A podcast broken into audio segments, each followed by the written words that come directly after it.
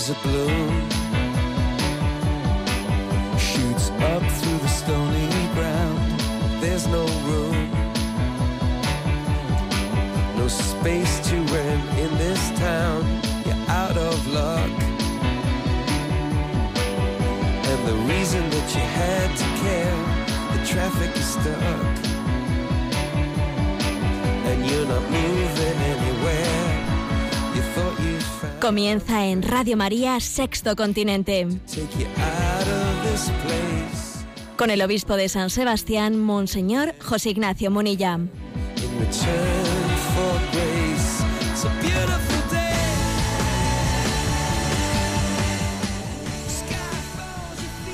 Un cordial saludo a todos los oyentes de Radio María. Un día más, con la gracia del Señor, nos disponemos a realizar este programa de Sexto Continente que lunes y viernes, pues de 8 a 9 de la mañana desarrollamos aquí en Radio María, Sexto Continente.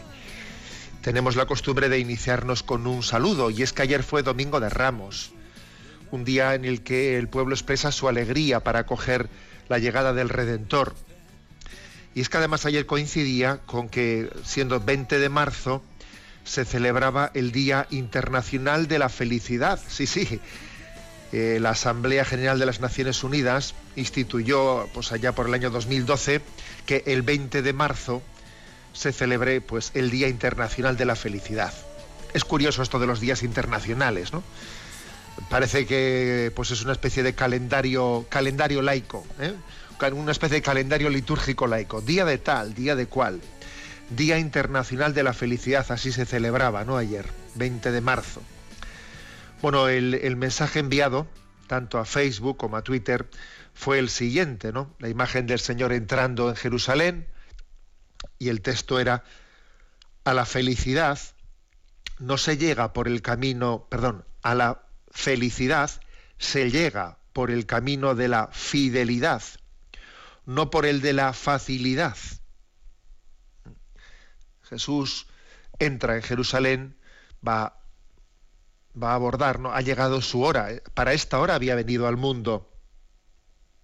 Él quiere hacer la voluntad del Padre. Y la voluntad del Padre es, es la felicidad. No existe felicidad al margen de la voluntad del Padre.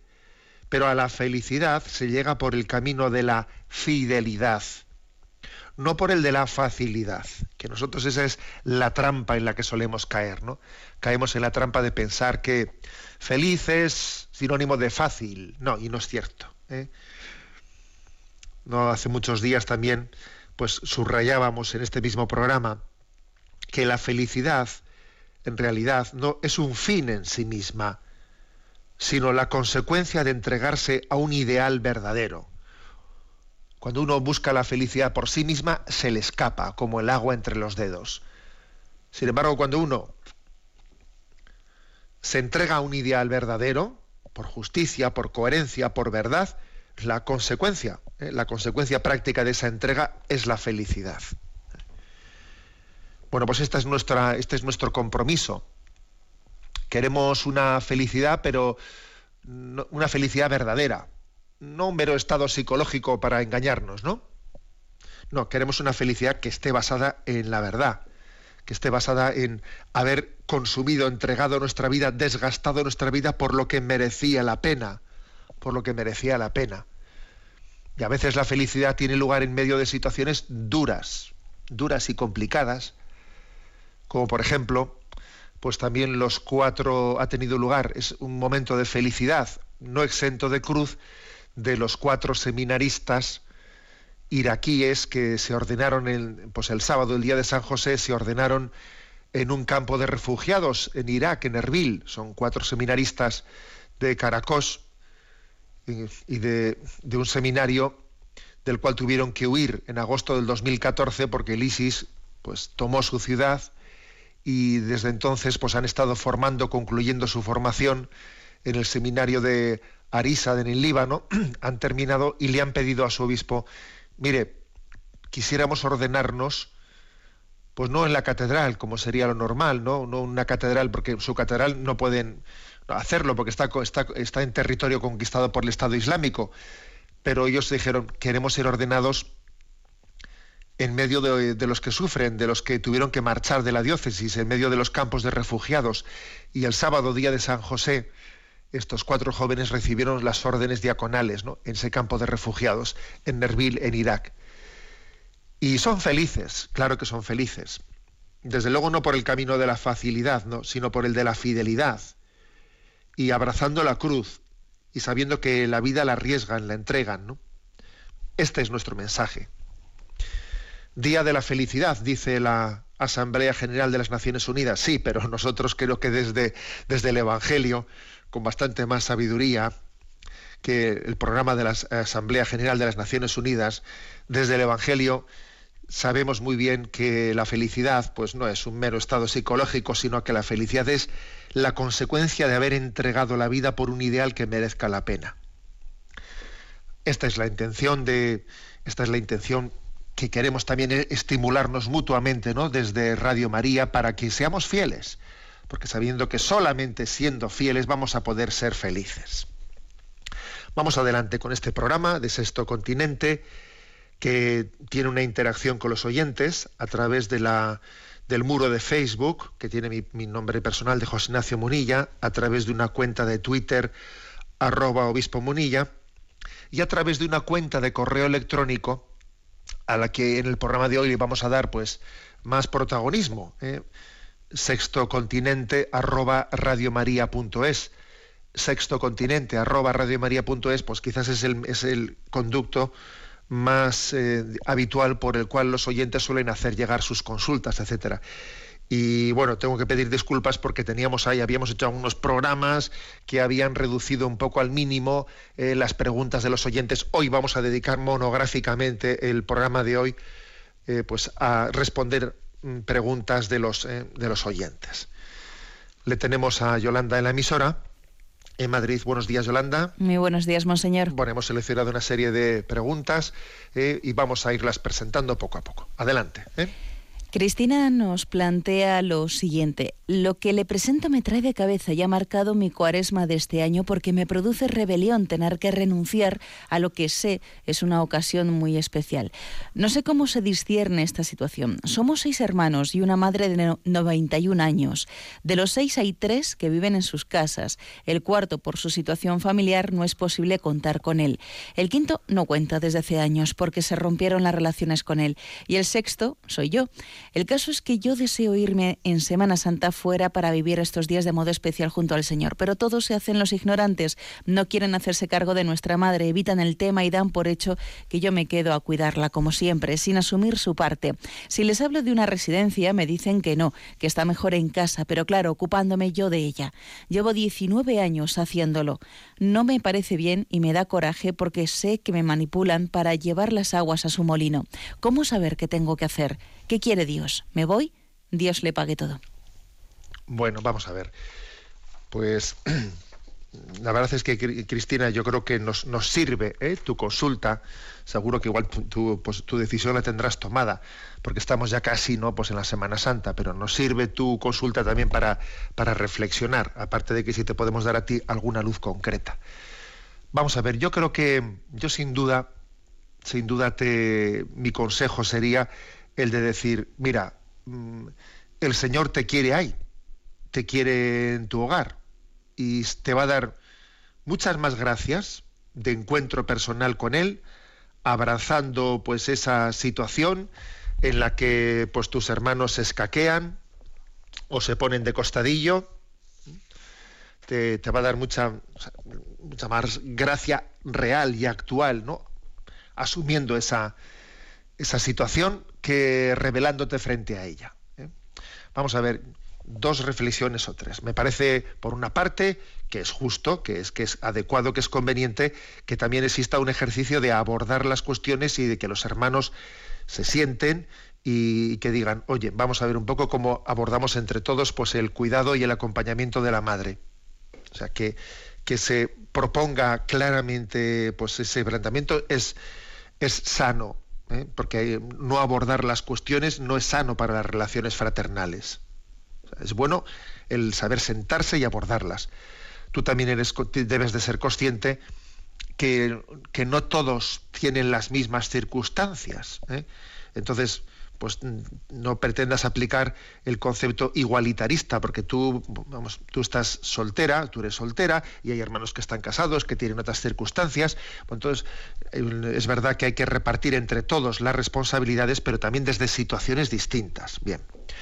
Pero luego, bien, pues luego ocurre una cosa, que, pues que aunque uno intente hacer bien las cosas, pues, pues, pues hay, hay, tendrás hermanos que no responden adecuadamente que no responden especialmente, bueno, desde tu perspectiva, pero incluso pensemos que objetivamente hablando no responden adecuadamente.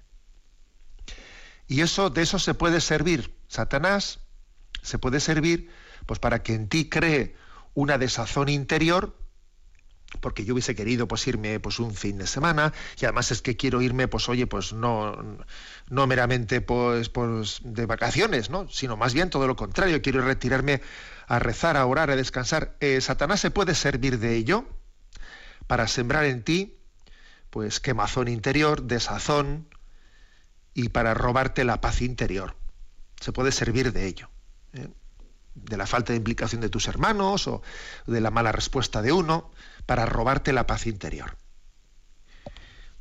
Olvidando, haciéndote olvidar de que a Dios, a Dios le cuesta lo mismo darte su gracia, habiéndote ido, ¿no? Pues a una casa de ejercicios que quedándote en casa, pues por, pues por la falta de respuesta de tus hermanos.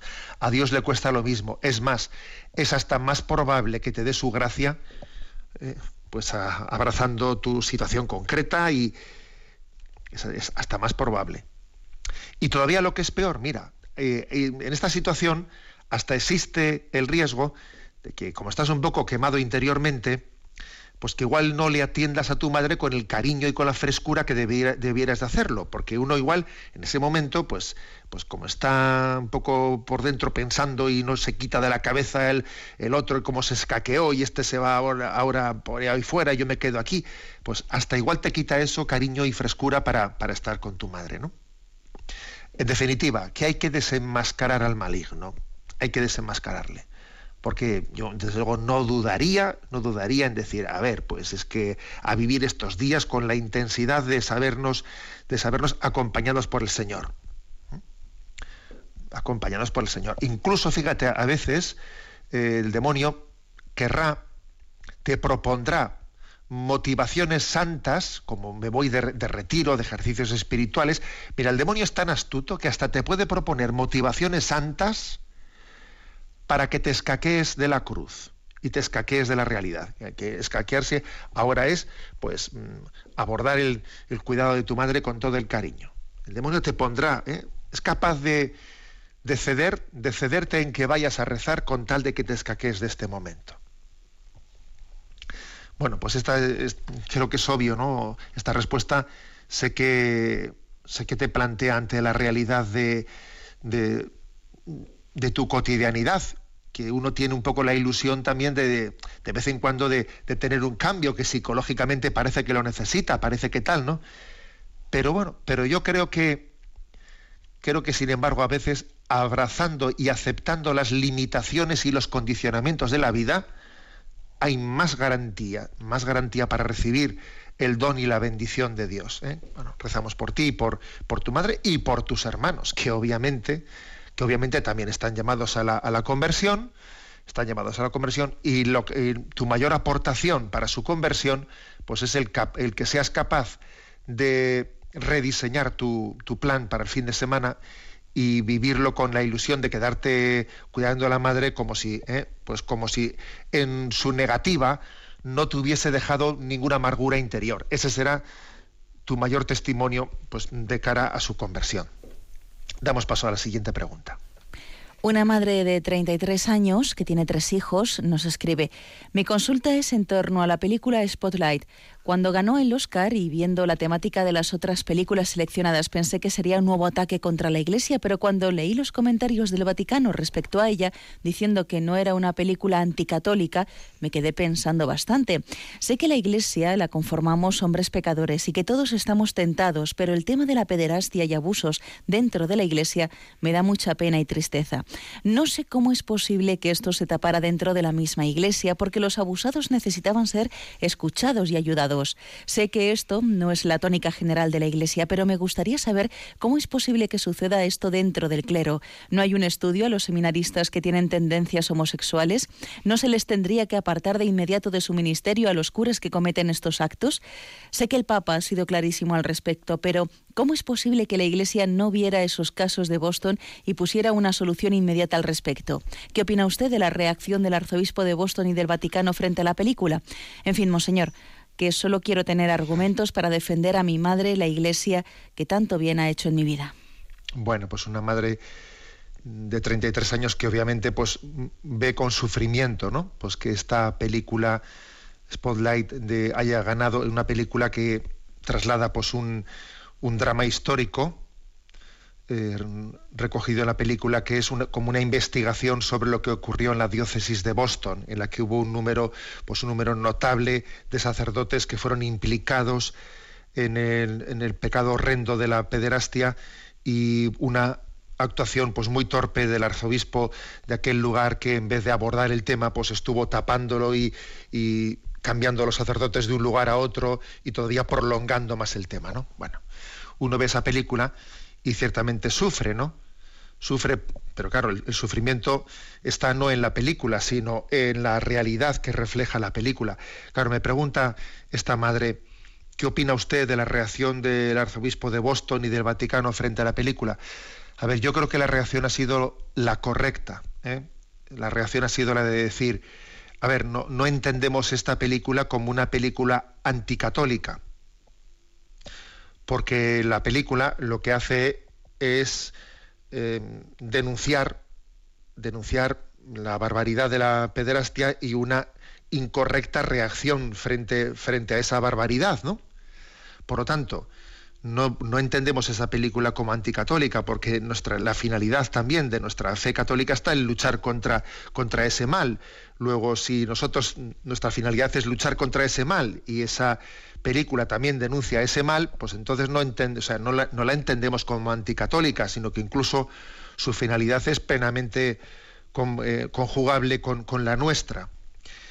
Que, es cierto que igual la película mm, pudiera, debiera eh, haber reflejado también pues no solo, no solo el mal que existió, sino también como todos los pasos que la Iglesia ha dado eh, posteriormente para afrontar ese mal y que de eso no dice nada y, que se queda un, bueno bien pero si, si la Iglesia en su reacción hubiese subrayado esto último si la Iglesia hubiese dicho, pues la película Spotlight es una película parcial, porque únicamente está relatando eh, pues un problema y una, primera reacción eh, equivocada indigna por parte del arzobispo de Boston, pero no está subrayando la reacción del, arzobispo actual de Boston.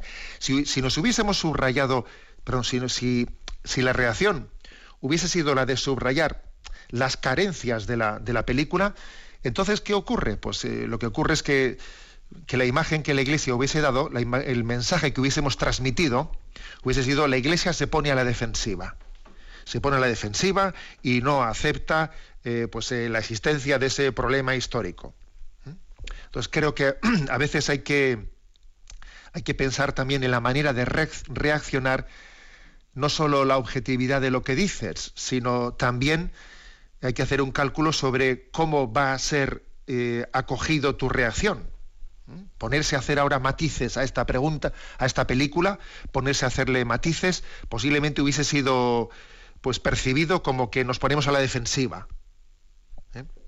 Entonces, creo que hay que, hay que dejar, ¿no? Hay que dejar que también la, historia nos ponga a todos en nuestro sitio, así como esta película, pues eh, pone, eh, pone, saca luz sobre lo acontecido en un momento histórico, ya vendrá otro momento, o Dios tendrá otra manera y otra forma también de, de dar a luz, de dar a conocer eh, la reacción, la que fue, la que ha sido, la que es, la reacción de la Iglesia ante, ese mal.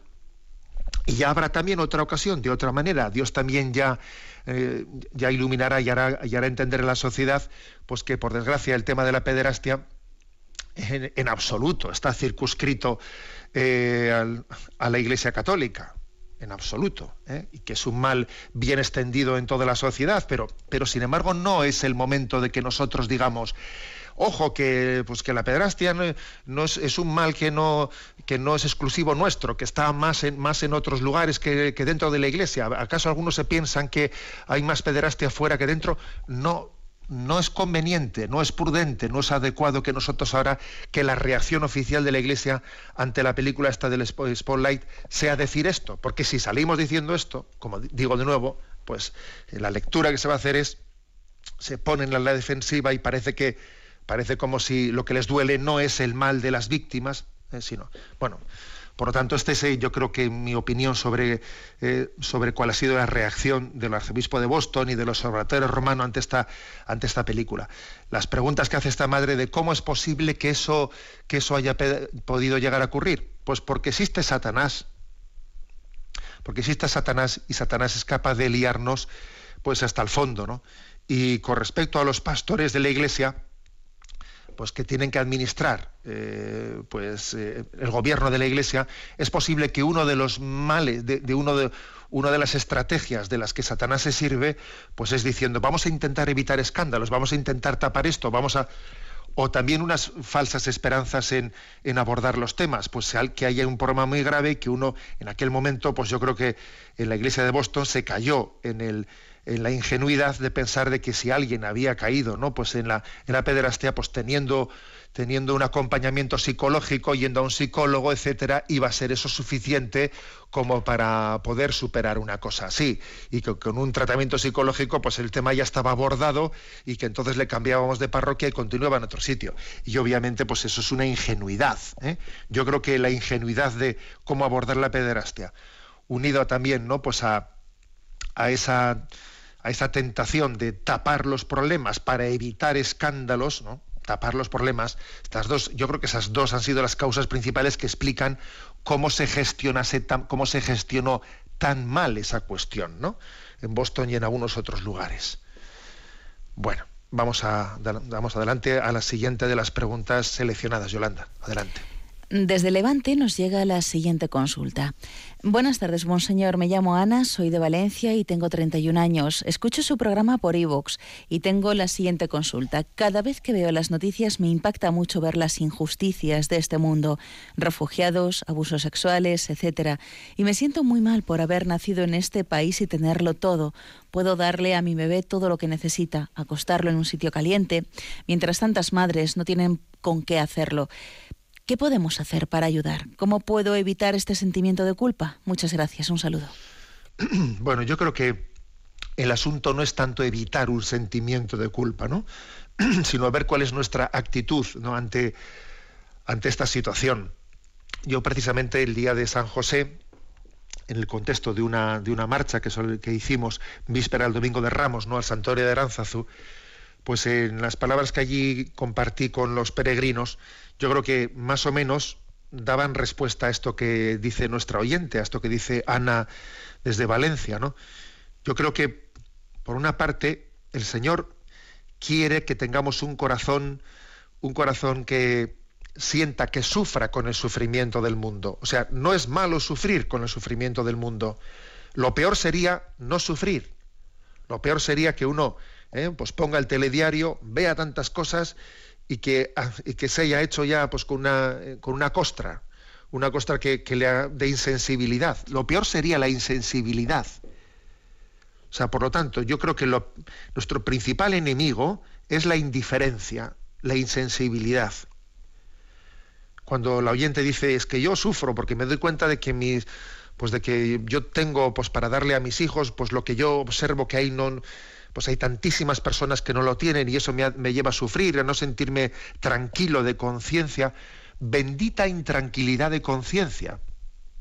¿Eh? Esta es la primera reflexión, porque el primer, lo peor sería que, ¿eh? que siendo testigos de, de, todo lo que acontece en el mundo, pues seamos capaces de llevar adelante nuestra vida sin que eso nos interpele. Bendita interpelación, ¿no? Que nos deja inquietos. Bueno, eso, eso por un lado, ¿no? Y, en, segundo, lugar, creo que también después, lo segundo que hay que hacer es entender que no estará en mi mano todo, pero el Señor quiere que yo aporte mi pequeñez, que aporte mi pequeñez. ¿eh? Eh, estábamos precisamente meditando ¿no? en torno a la figura de San José y decía, en esa homilía a la que estoy haciendo referencia, decía que hay una expresión que dice, Dios puede casi todo, tú puedes casi nada. Pero Dios no suele eh, realizar ese casi todo sin que tú hayas puesto tu casi nada. ¿eh?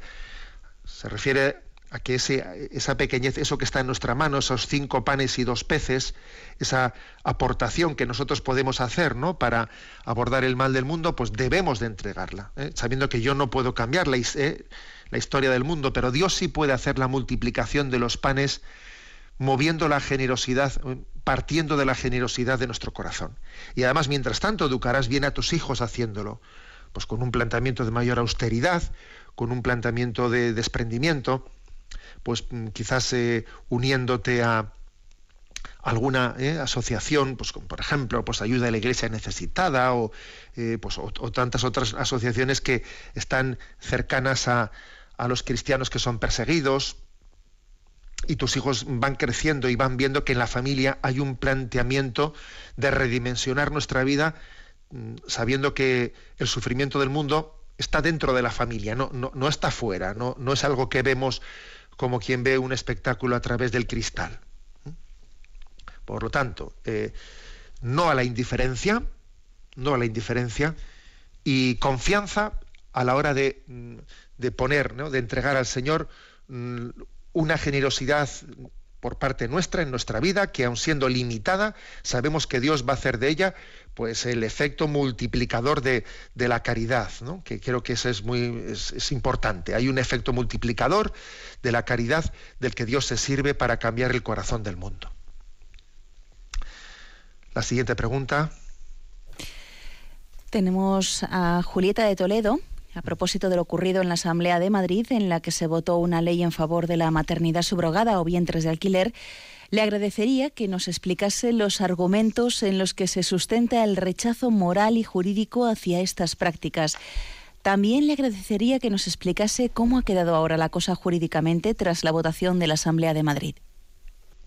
Bien, vamos a ver. La verdad es que el tema, el tema es eh, es enjundioso. ¿eh? Este tema es un tema enjundioso en el que merece la pena que nos, nos prodiguemos. Igual voy a hacer una cosa, eh, creo que como este tema va a ser un poco más largo que los anteriores, vamos a hacer un primer eh, descanso musical y lo, y lo abordamos a su término. Escuchamos en este momento la siguiente canción, Pedrusco Traicionero, es el himno de laudes que solemos rezar el martes de la primera semana está cantado por Anabel Barquilla. Lo escuchamos primero.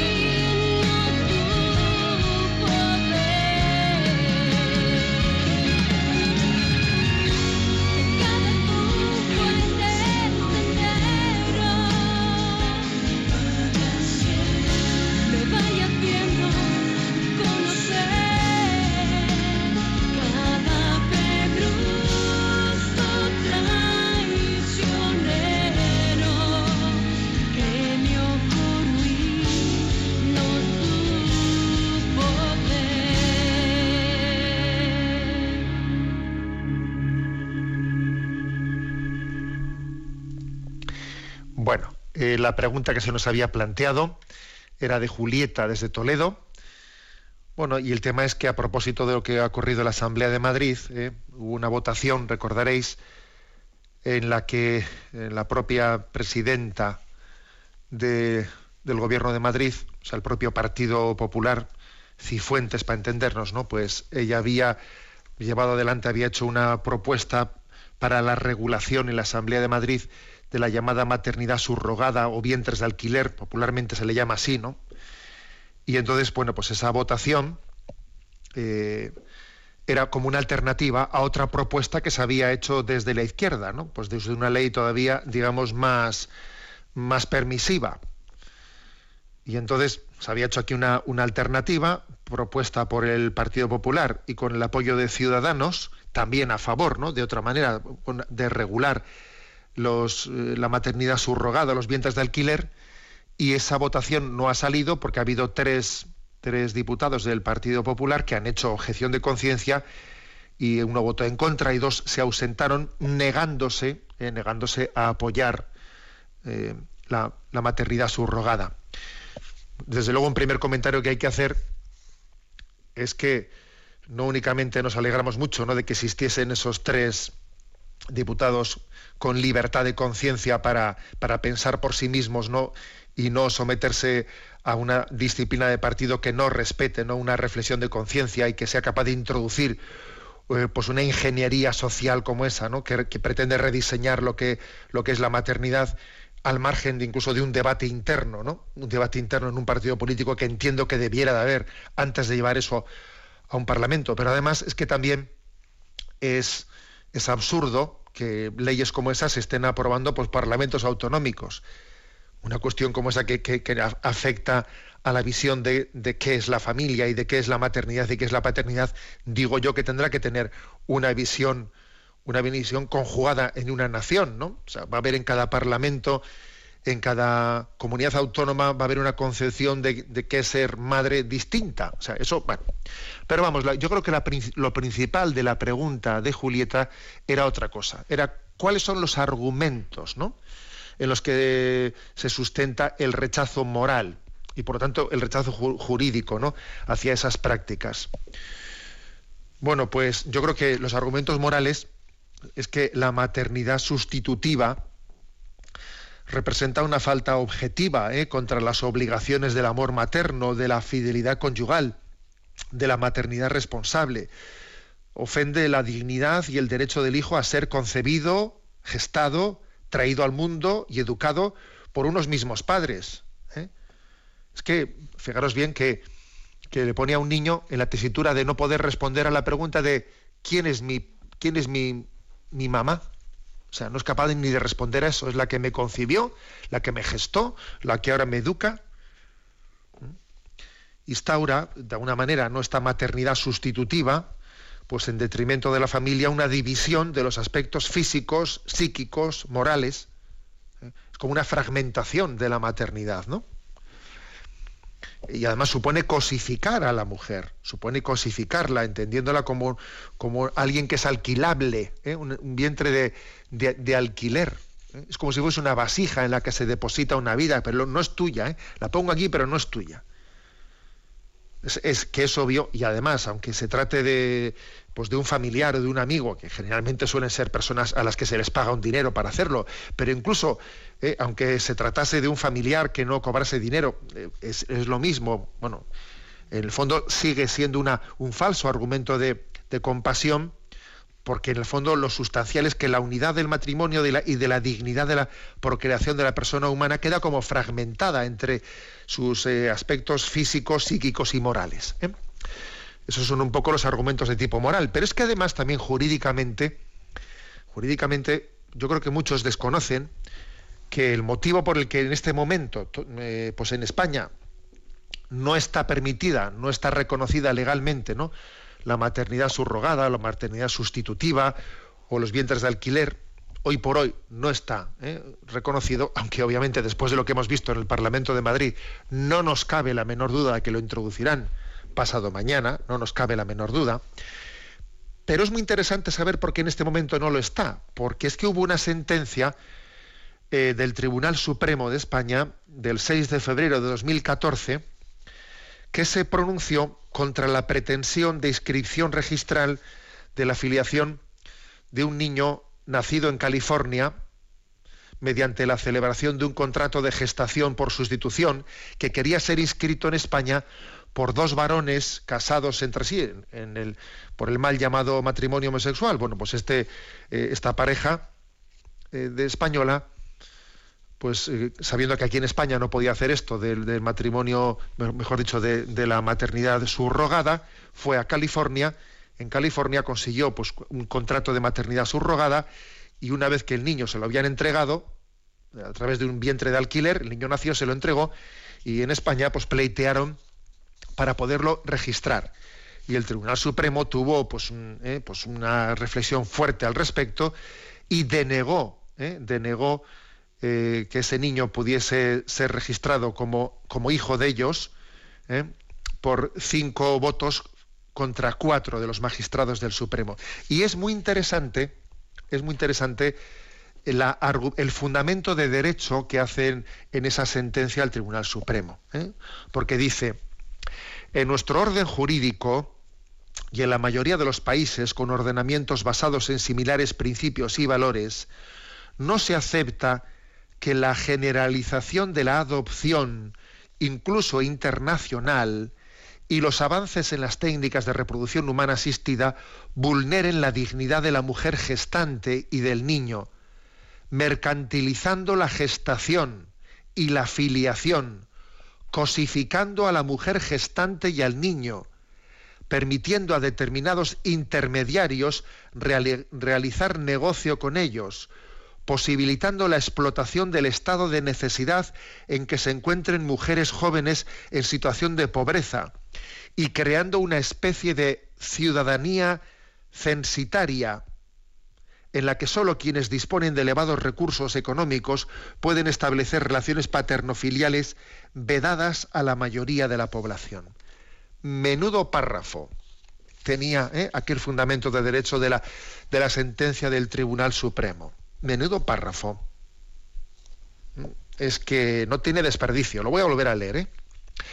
En nuestro ordenamiento jurídico y en la mayoría de los países con ordenamientos basados en similares principios y valores, no se acepta que la generalización de la adopción, incluso internacional, y los avances en las técnicas de reproducción humana asistida vulneren la dignidad de la mujer gestante y del niño, mercantilizando la gestación y la filiación, cosificando a la mujer gestante y al niño, permitiendo a determinados intermediarios realizar negocio con ellos, posibilitando la explotación del estado de necesidad en que se encuentran mujeres jóvenes en situación de pobreza y creando una especie de ciudadanía censitaria en la que sólo quienes disponen de elevados recursos económicos pueden establecer relaciones paternofiliales vedadas a la mayoría de la población. Bueno, o sea que eh, la moral y, y, la jurisprudencia tienen mucho que ver y, tienen que estar iluminadas una por otra. ¿eh? El discernimiento jurídico de cuál es el bien común tiene que estar abierto a los valores éticos y en esta sentencia pues, pues obviamente hay valores éticos que la que la iluminan. Luego además somos conscientes de que en la historia se han dado casos que todavía terminan por clarificar las cosas, ¿no?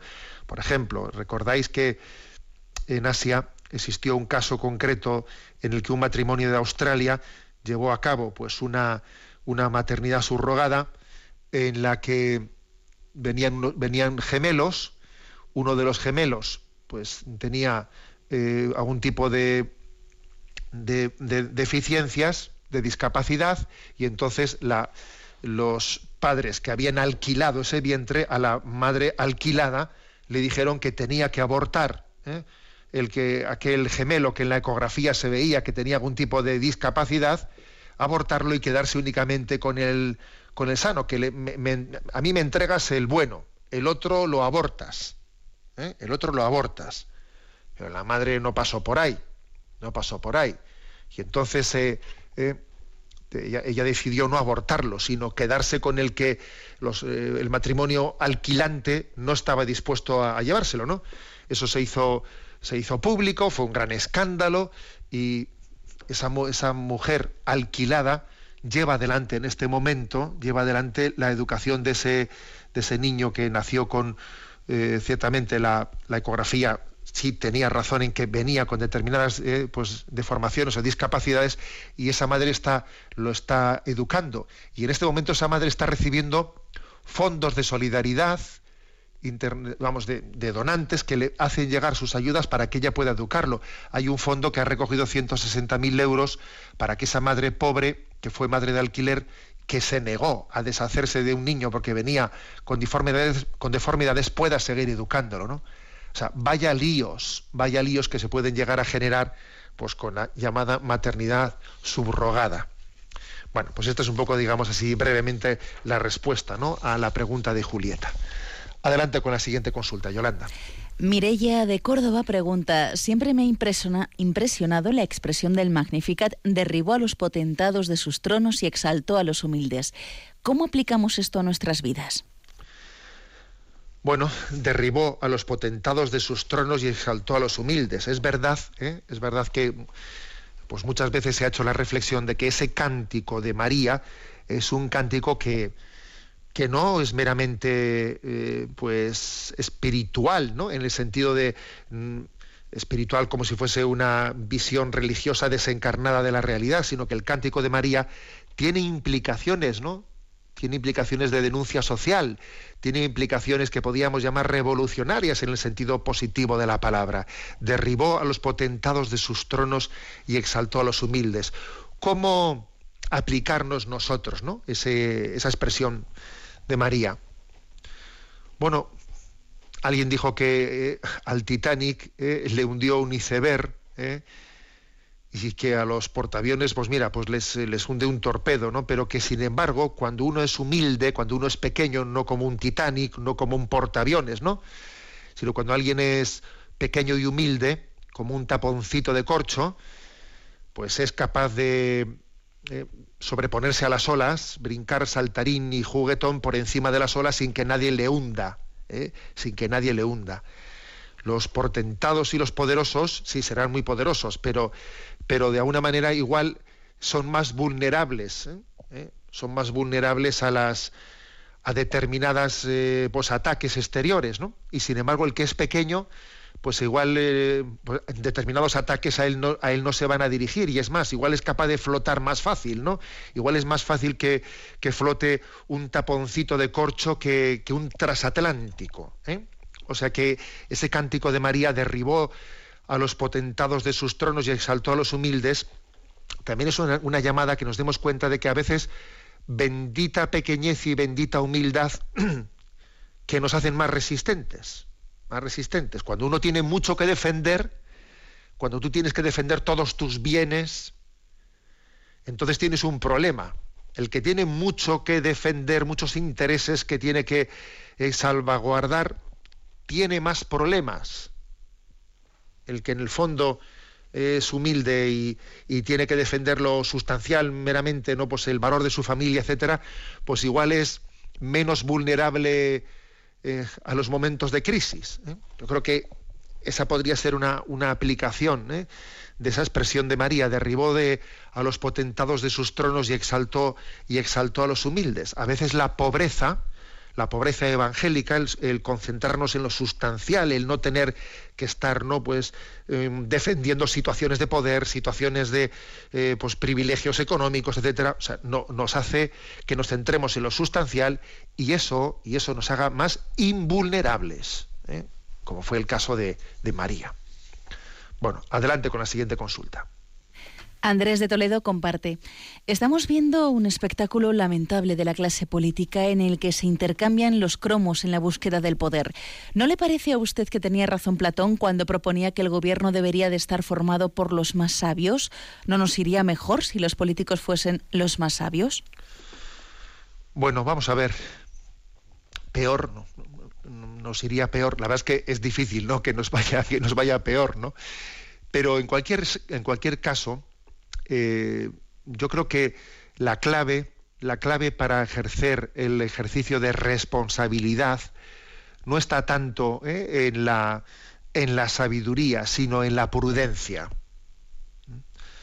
Eh, yo creo que la clave no está para solucionar lo que está ocurriendo ahora mismo en España, no está en los tecnócratas, o sea, que, que, existiese un gobierno que fuese propiamente de tecnócratas, que no eh, que fuesen pues los más sabios, ¿no? En cada uno en su... No, esa no es esa no es la cuestión. Yo creo que para gobernar la clave no está en saber más que nadie. ¿eh? Para eso están los científicos. ¿eh?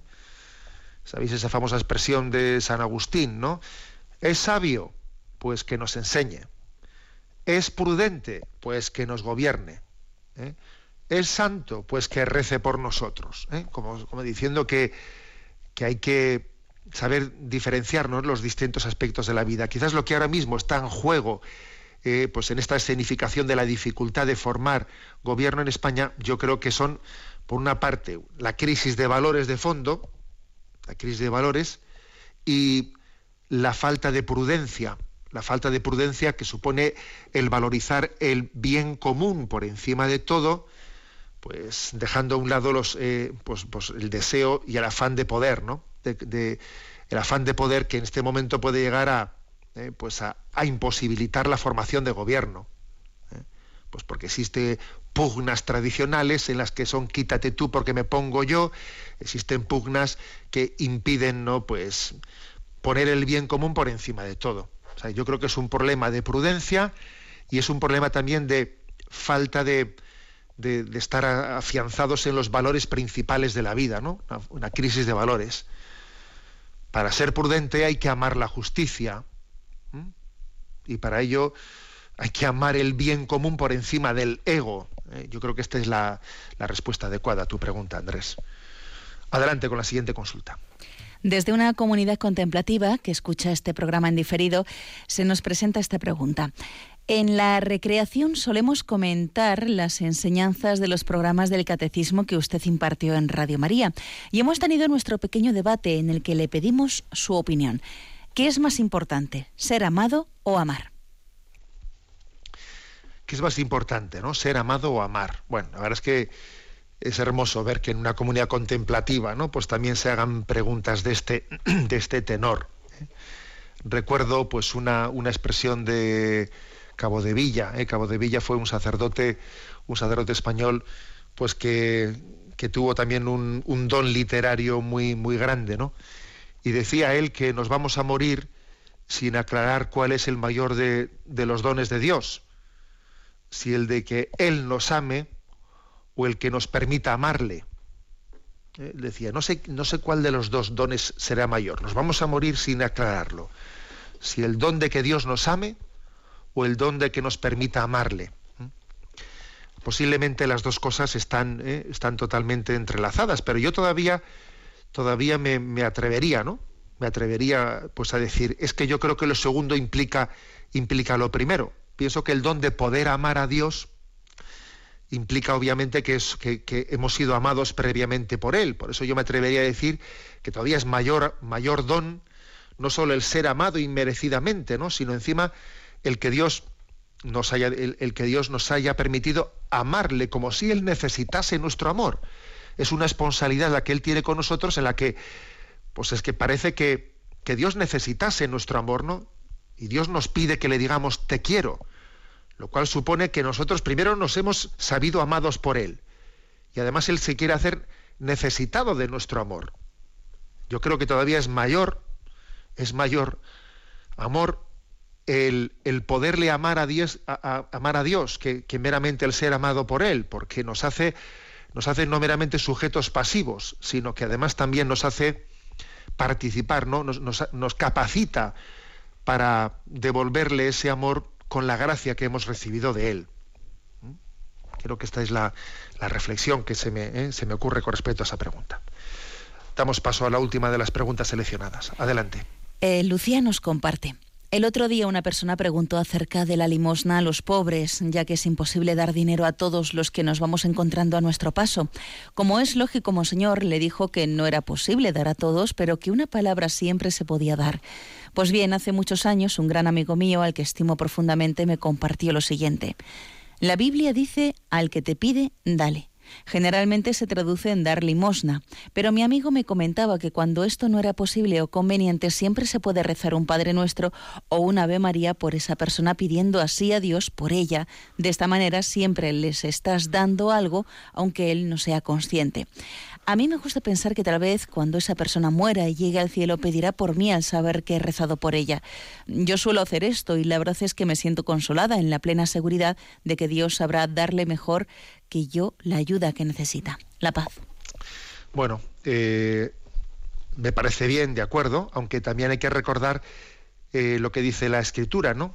Que cuando, cuando tu hermano te dice, ¿no? Te pide de comer y tú le dices que Dios te bendiga, ¿eh? que Dios te bendiga, pues Dios no, no va a bendecir ¿eh? una oración o una invocación a Dios que, que, sea excusa para que yo no me implique en la ayuda material. ¿eh? O sea, también eso hay que decirlo. En la Sagrada Escritura del Nuevo Testamento se denuncia ese que Dios te bendiga que en el fondo es un poco excusatorio de, responder concreta y materialmente a la petición que se nos dirige. Bien, pero aclarado esto, es cierto que decíamos que no siempre es posible, incluso no siempre es conveniente, no siempre es conveniente el que nuestra caridad se traduzca en, en darle a una persona lo que, lo que nos está pidiendo. A veces la verdadera caridad es no dar lo que se nos pide, sino lo que alguien necesita que, que igual eh, en realidad tiene cierta resistencia a recibirlo. ¿eh?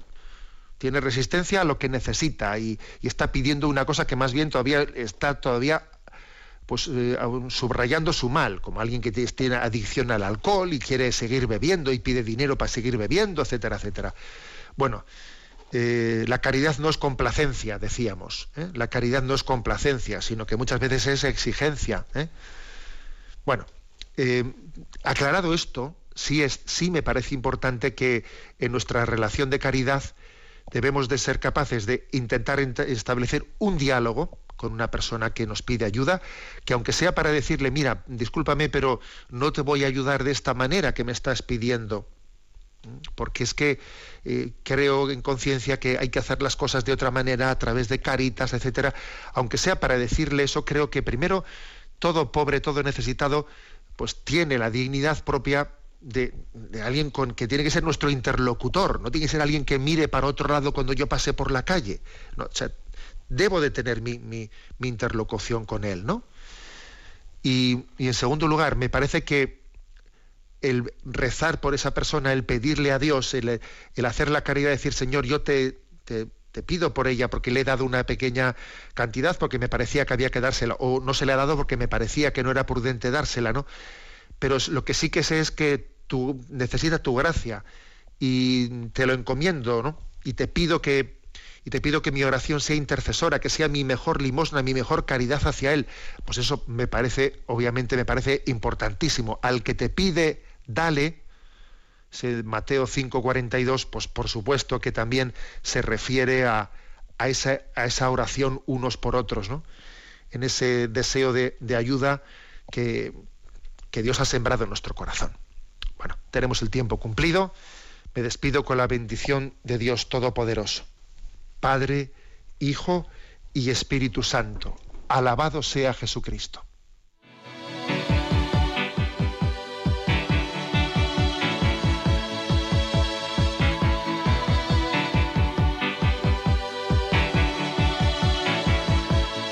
Is a bloom, shoots up through the stony ground. There's no room no space to